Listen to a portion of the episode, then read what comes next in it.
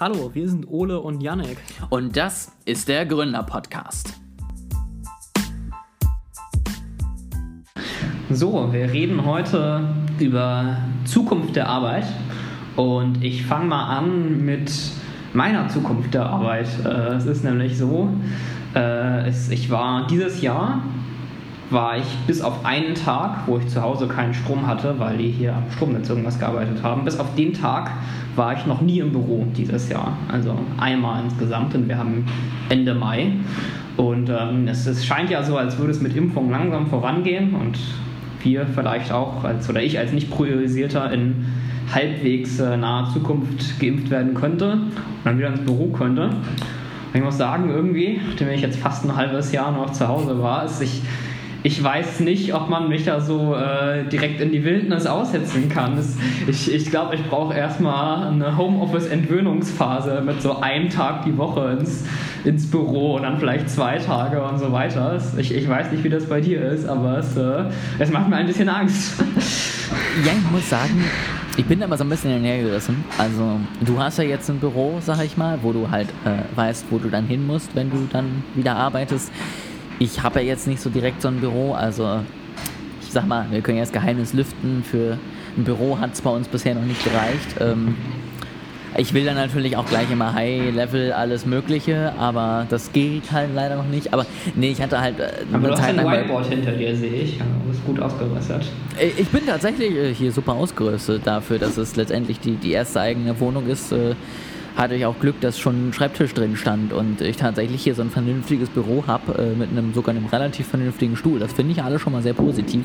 Ähm, ich hatte tatsächlich überlegt, mal irgendwie, wenn man wieder kann, mal mir hier so ein paar Coworking Spaces in der Umgebung anzugucken und auch einfach nochmal irgendwie Leute zu treffen und da mal irgendwie auch vielleicht neue Kontakte zu knüpfen. Aber dann überlege ich mir immer, dass ich dann dafür A, mich vernünftig anziehen müsste und B, mindestens irgendwie eine Viertelstunde unterwegs wäre. Und dann habe ich eigentlich schon wieder gar keinen Bock mehr und denke mir, ich bleibe zu Hause sitzen, das ist entspannter.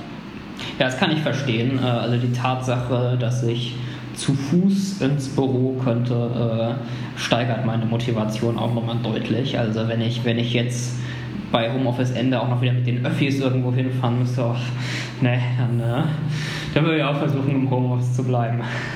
Ja, also wie gesagt, ich finde, man hat sich sehr, sehr dran gewöhnt. Ähm, ich bin ja sonst auch in meinem Praktikum immer so anderthalb Stunden durch ganz Hamburg mhm. gedackelt, so ungefähr, um dann da zum Arbeitsplatz mit, zu kommen. Mit aller Leute Lieblingsverkehrsmittel der AKN. Richtig, richtig. mit dem Hochleistungszug im Hamburger Straßenbahnverkehr. Äh, ähm, nee, aber ne, da bin ich ja auch immer mit äh, durch Hamburg gefahren und so weit würde ich sowieso nie wieder fahren. Also anderthalb Stunden finde ich ist viel zu viel. Na, das ist auch echt anstrengend. Aber selbst äh, die, die Viertelstunde, die ich hier bräuchte zum nächstgelegenen Coworking Space zum Beispiel, das würde ich halt auch wahrscheinlich einmal alle zwei Wochen machen. Ähm, und dann nach wieder denken, ach ja, pff, zu Hause ist auch schön. Ich äh, stelle mal eine Frage das ist, ähm, und fühle fühl dich ähm, frei, ehrlich zu antworten, auch wenn du jetzt äh, hier mit deinem, wenn du jetzt hier mit deinem Co-Gesellschafter redest und dich das vielleicht ein bisschen beeinflusst. Unabhängig von Corona, wie zufrieden bist du denn mit deinem Job? Also ich äh, muss ähm, natürlich einmal grundsätzlich. Und vielleicht, bevor du ant antwortest, ähm, wie, wie, du kannst auch noch darauf ausdehnen, wie zufrieden bist du mit deiner Arbeit, also dem, was du beruflich machst. Also wir können auch dein Fernstudium und deine vorherigen Praktika und so weiter auch, auch mit einbeziehen in die Antwort der Frage. Mhm. Also, ich sag mal so grundsätzlich, wie du das gerade schon kurz eingeleitet hast, um vielleicht auch nochmal alle Zuhörer abzuholen. Ich mache ja im Moment nun mal so ein bisschen bei uns in der Firma irgendwie auf der einen Seite den, den ähm, Geschäftsführer und gleichzeitig das Mädchen für alles ähm, und habe dann eben noch ein Fernstudium, ähm, bin ich jetzt im zweiten Semester. Wie zufrieden bin ich? Also ich muss sagen, ich bin grundsätzlich ähm, super zufrieden mit der Firma und der Richtung, auch wenn wir das damals ja sehr aus dem Bauch raus, sage ich mal, entschieden haben, was wir denn überhaupt später machen könnten, ähm, finde ich es an sich super cool. Ich habe gerade so ein paar, ja, wie soll man es jetzt gut formulieren? Dinge, an denen ich arbeiten muss, die ich noch verbessern würde. Ähm, einfach im operativen Geschäft so ein bisschen. Ähm, und manchmal habe ich so Wochen, wo ich denke, es wäre geiler, wenn wir noch äh, weiter wären und äh, man vielleicht schon mal jemanden hätte, der irgendwie bei uns arbeitet, dem man auch mal was zuschieben könnte. Ähm, beziehungsweise der vor allen Dingen vielleicht so ein paar dauerhaft sich wiederholende Aufgaben auch einfach mal übernimmt. Wir ähm, brauchen dringend einen Praktikanten, der den Scheiß für dich macht, das was du sagen willst. Das hast du schön formuliert. ähm, sowas, genau sowas brauchen wir. Ähm, nee, also ne, das sind so Sachen, wo ich teilweise denke, oh gut, diese Woche schon wieder Postings gestalten, gar keinen Bock. Ähm, und andere Tage, wo ich sage, nee, jetzt äh, ist auch wieder schön. Ähm, aber das, ich glaube, das gibt es überall. Ähm, mit der Uni bin ich an sich gerade wieder super zufrieden. Also da fragst du gerade in der richtigen Zeit, weil ich gerade auch ein relativ spannendes äh, Fach wieder hatte. Da hatte ich so Anfang äh, April hatte ich da so eine Phase, wo ich dachte, mhm ach nö, jetzt wieder eine Klausur schreiben, dann das nächste anfangen. Ähm, das war so, ein, so, eine Zeit, wo ich mal dachte, oh nee, gar keinen Bock. Aber das hat sich jetzt wieder so ein bisschen gelegt, ähm, weil ich dann auch was gemacht habe, wo ich dachte, das wird ganz spannend und es wurde dann auch spannend. Und deswegen, da bin ich jetzt auch gerade super zufrieden. Was mich da halt äh, positiv stimmt oder was ich da halt gut dran finde, ist die Flexibilität.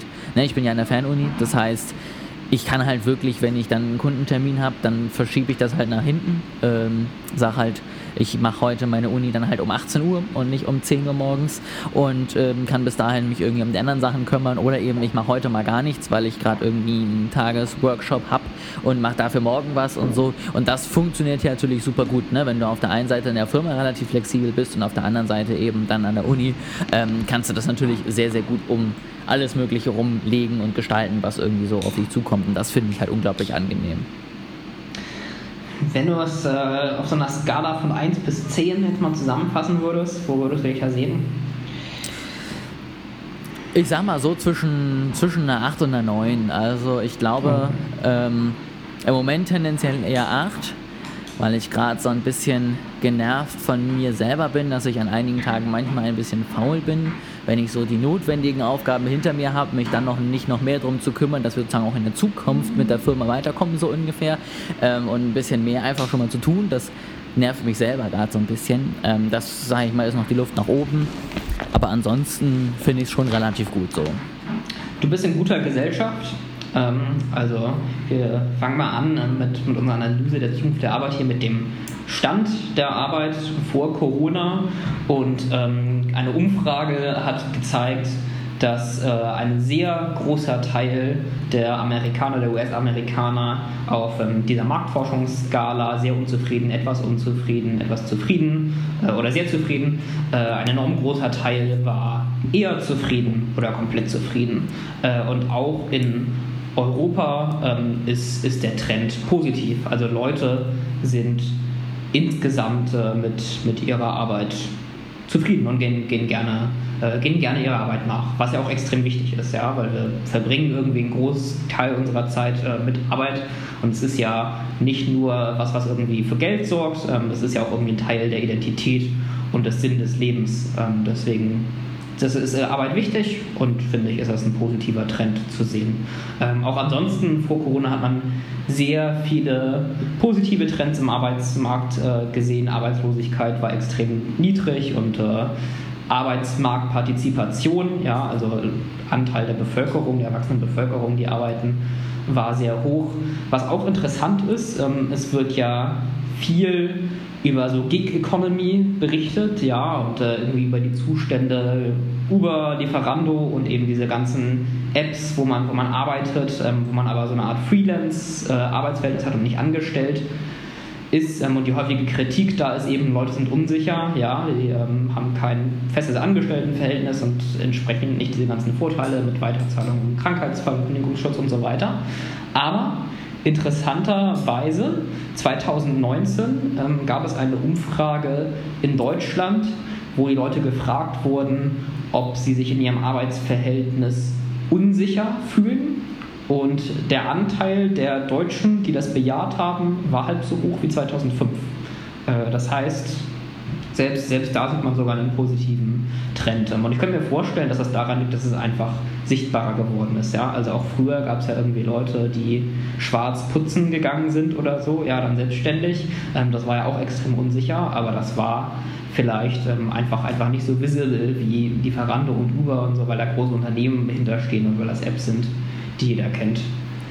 Ja, ich finde das Thema ganz spannend, ähm, was so die Gig-Economy angeht. Da hatte ich mal einen Podcast dazu, wo jemand mit drei verschiedenen Leuten irgendwie gesprochen hat. Einer, der selber irgendwie für Uber fährt, eine äh, und zwei verschiedene Wissenschaftler, glaube ich. Eine, die da Studien zu macht und einer, der irgendwie gerade an irgendeiner Uni lehrt. Und da haben sich gefühlt die beiden Wissenschaftler mehr Gedanken um die Zustände der Arbeiter gemacht und wie schlimm es ihnen geht und was sie nicht alles tun als der Arbeiter an sich, der halt sagt, naja, ich mache diesen Job ja, weil er gewisse Vorteile mit sich bringt. So. Mhm. Und klar, ein Job, der Vorteile hat, nämlich dass ich fahren kann am Ende, wann ich will, und dass ich aber auch aufhören kann zu fahren, wenn ich nicht mehr will, hat natürlich auch Nachteile. Und das sind eben die, dass wenn ich krank bin, ich leider nichts bekomme. Und Klar sagt er, das würde er sicherlich anders sehen, wenn er jetzt irgendwie für ein Jahr mal plötzlich ausgefallen wäre, weil natürlich auch in Amerika so soziale Auffangsysteme noch nicht so gut sind, wie wir sie vielleicht in Deutschland gewöhnt sind.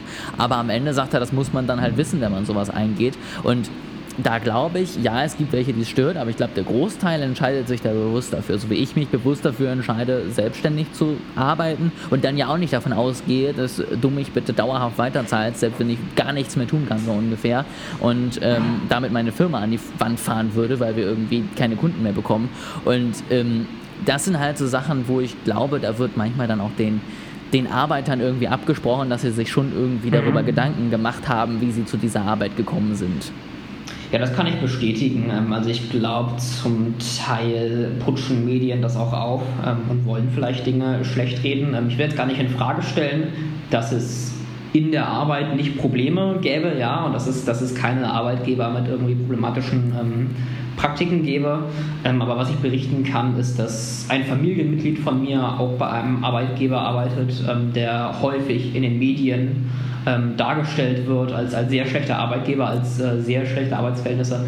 Und wenn ich mit dem Familienmitglied äh, mal gesprochen habe, war das irgendwie alles halb so schlimm. Ja? Also das äh, war nicht alles perfekt, war nicht der ultimative Traumarbeitgeber, aber es war jetzt auch nicht so das Böse persönlich, wie es teilweise in den, in den Medien dargestellt wird.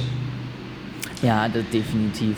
Und ich glaube, letztendlich bei all den Arbeitgebern kann es ja auch nicht sein, dass die dann ja doch so viele Mitarbeiter bekommen, wenn es da ganz so schlimm mhm. ist, wie es da dargestellt wird. Ne? Also ich glaube, es gibt schon einige, die zwar einen schlechten Job haben, aber einfach da bleiben, weil sie das Geld brauchen. Das will ich da gar nicht irgendwie ähm, verneinen, aber ich glaube, es gibt einfach auch genug Leute, die halt sagen, ja, ist nicht alles rosig, aber keine Ahnung, jetzt Lieferando zum Beispiel, ich bin an der frischen Luft, fahre mit dem Fahrrad und äh, kriege ganz gut Trinkgeld so ungefähr und dann ist es halt so.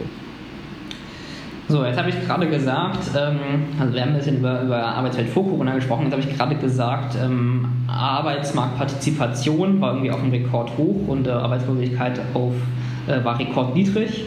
Das ist mit Corona natürlich nicht so geblieben. Ja? Also ähm, Arbeitslosigkeit ist eigentlich sehr stark angestiegen. In Deutschland war es noch im Rahmen. Ähm, also 2019 hatten wir in Deutschland eine Arbeitslosigkeit von 5%, 2020 von 6%. Ähm, also das, das ging noch. Ähm, aber in den USA zum Beispiel ist es in einem Monat von 5% auf 14% gestiegen. Ähm, und auch sonst, also in der westlichen Welt gab es da deutlich stärkere Anstiege. und die die Besorgnis, die Befürchtung war im Allgemeinen ja, dass das irgendwie so bleibt, ja, also dass mit, dass selbst vielleicht mit Covid-Erholung, also mit Wiedereröffnung und mit, mit mehr Impfen und so weiter, ähm, wir in der Rezession bleiben oder die Arbeitslosigkeit hoch bleibt.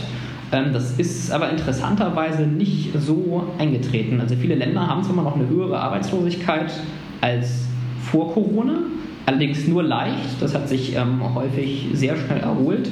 Und teilweise beobachtet man sogar einen gegenteiligen Trend, ähm, nämlich dass Arbeitgeber keine Leute finden. Ähm, gerade in den USA berichten sehr viele ähm, Restaurants, Schrägstrich Imbisse, Fast Places, wie auch immer, also berichten Firmen im Gastronomiebereich davon, dass sie keine Leute finden. Ähm, und es scheint so, als wären viele Leute, die umgeschult haben, ja, die vorher irgendwie im Gastronomie, im Servicebereich gearbeitet haben und dann woanders hingegangen sind, ähm, als würden sie nicht zurückkommen. Und das, das finde ich sehr interessant. Ähm, also ich frage mich, was, was genau die Ursache das ist, aber das Naheliegendste ist ja eigentlich, dass äh, Leute gefunden haben, dass sie die Restaurantjobs nicht so toll fanden ne? und dass es ihnen woanders besser gefällt. Überraschend eigentlich, dass man für einen Job, wo man sich zehn Stunden am Tag den äh, Rücken rund buckelt und am Ende 3,50 Euro in die Hand kriegt, dass man da nicht gerne bleibt. Also das finde ich schon sehr verrückt.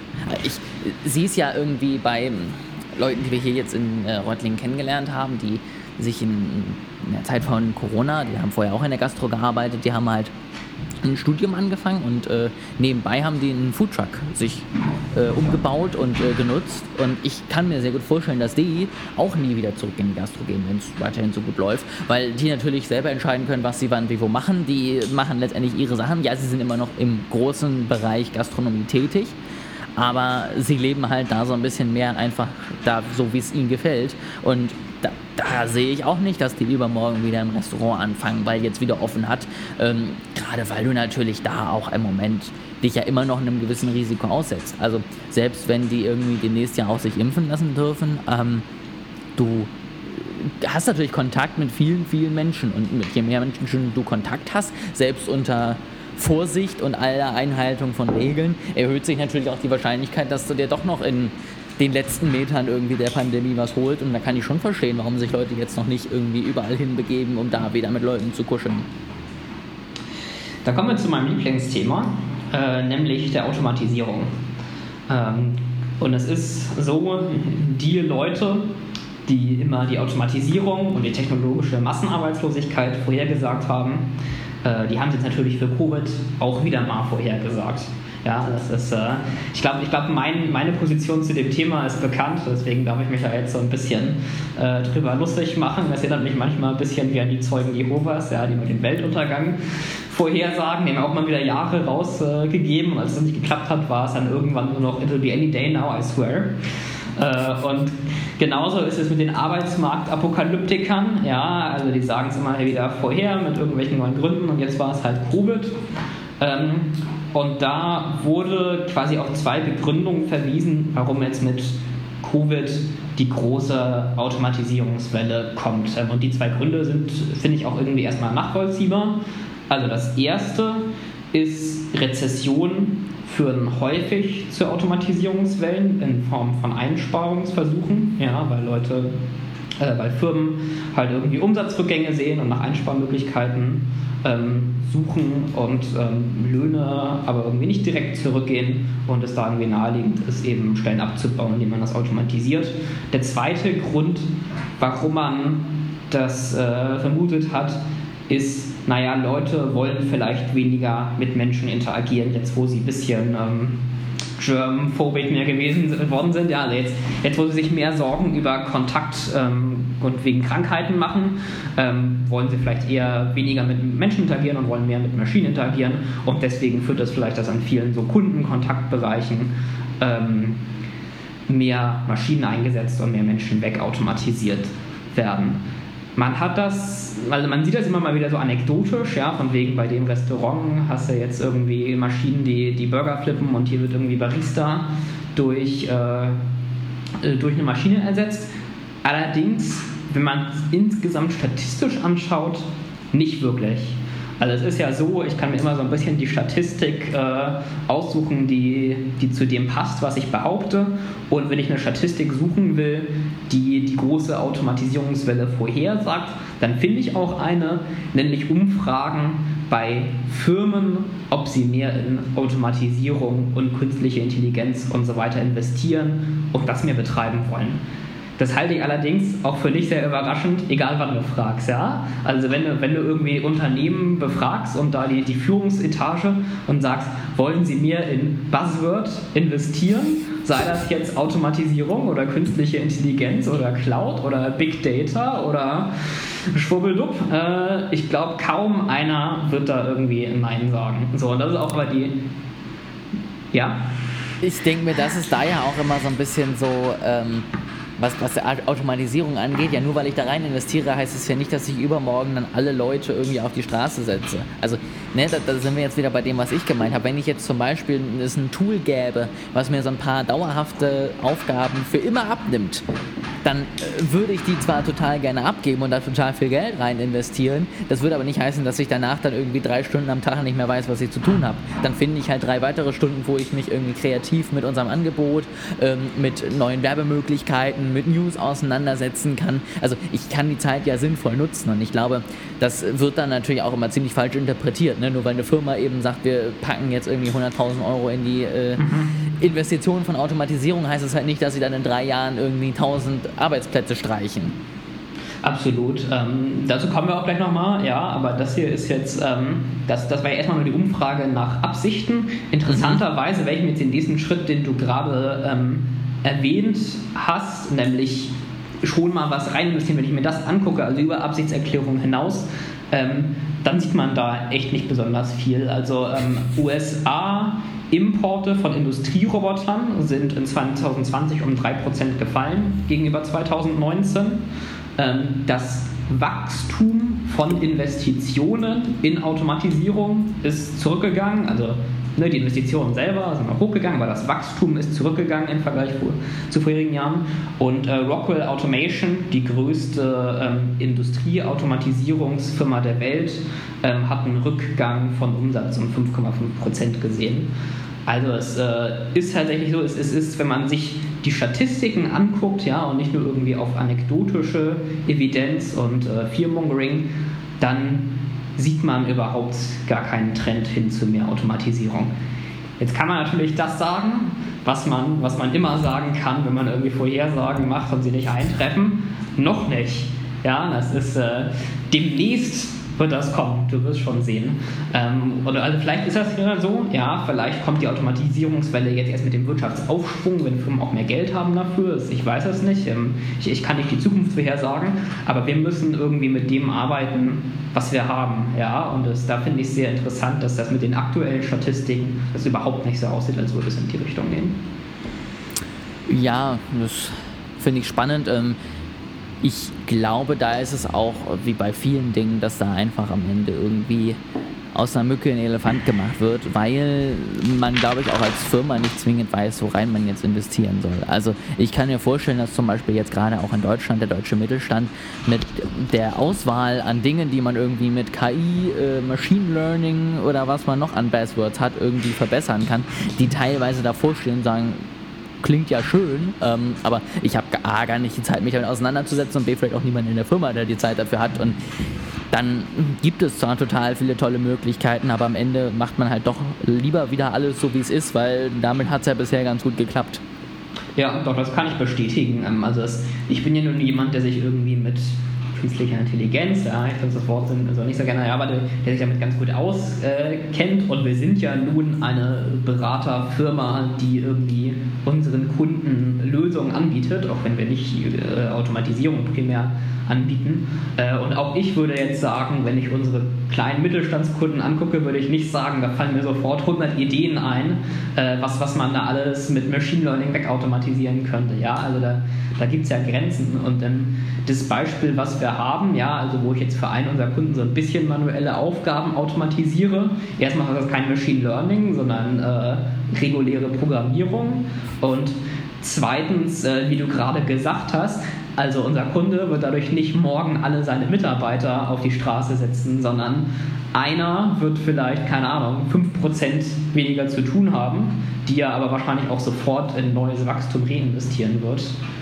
Klar, äh, man muss natürlich auch noch dazu sagen, dass der ja schon äh, noch ein bisschen im Bereich Startup unterwegs ist. Also ich glaube, wir betreuen die ja seitdem es die gibt und das ist jetzt ja erst seit äh, vier Jahren oder so. Also da passiert ja immer noch unglaublich viel. Ähm, aber klar, grundsätzlich die Arbeit, die du da tust, wird niemanden arm machen, wird niemanden auf die Straße setzen und wird am Ende nur dafür sorgen, dass er halt sich nochmal um sein Kerngeschäft kümmern kann und nicht um irgendwelche nervigen Beisachen, die man halt machen muss, weil man nun mal gerade irgendwie arbeitet. Ja, das ist also diese, diese ähm, Voraussagen von wegen Massenarbeitslosigkeit durch Technologie, die unterliegen halt häufig einem logischen Fehler, den du vorhin schon angedeutet hast. Die gehen irgendwie davon aus, es gibt eine festgesetzte Menge an Arbeit und wenn die reduziert wird durch Automatisierung oder auch durch Outsourcing, Offshoring und so weiter, dann wird sie irgendwie weniger, ja, und dann ist weniger Arbeit für Leute da. Aber so läuft das ja nicht, sondern wenn, wenn Firmen Dinge automatisieren und Kosten dadurch einsparen, dann treten die Gesetze des Marktes in Kraft und entweder werden die Dinge billiger und dann haben die Leute mehr Geld oder kaufen mehr von anderem oder die Firma expandiert mit dem zusätzlichen Geld, das sie hat. Ja, also es, es gibt immer Faktoren, die dann dazu führen, dass Kosteneinsparungen wieder zu mehr Wirtschaftswachstum und mehr Nachfrage und dadurch auch am Ende wieder mehr Arbeit für alle führen. Definitiv, das würde ich auch so sehen.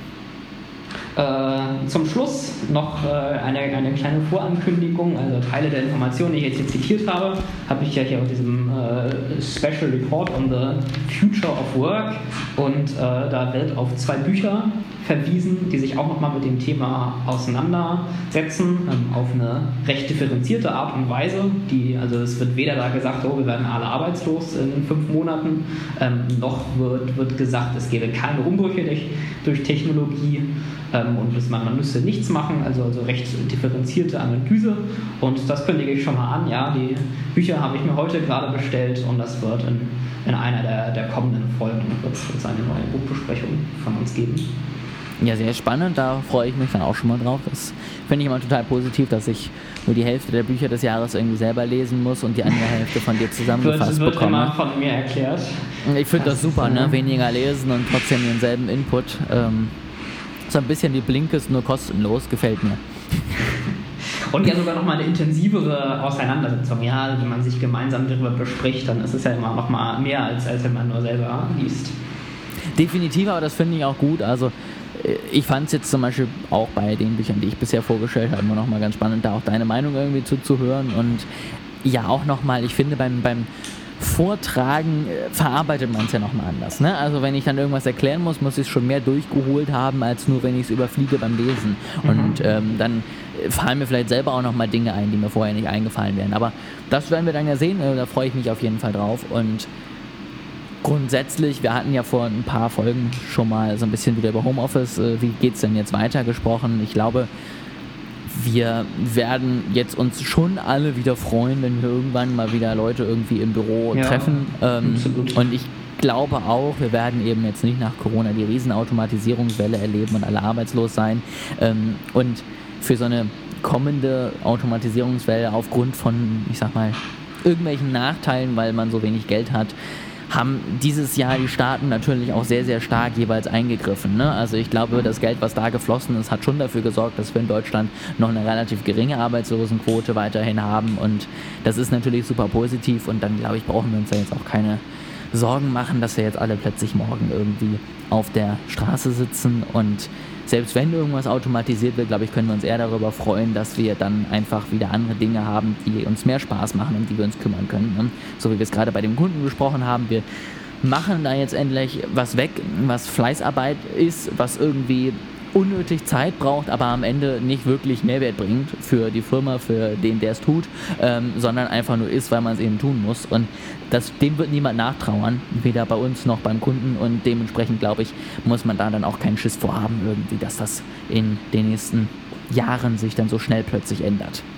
Das ist doch ein sehr positiver Ausblick auf die Zukunft der Arbeit, äh, mit ich sagen würde, unsere, wir unsere Zuschauer dann auch entlassen können oder Zuhörer und äh, wir uns bis zur nächsten Folge verabschieden.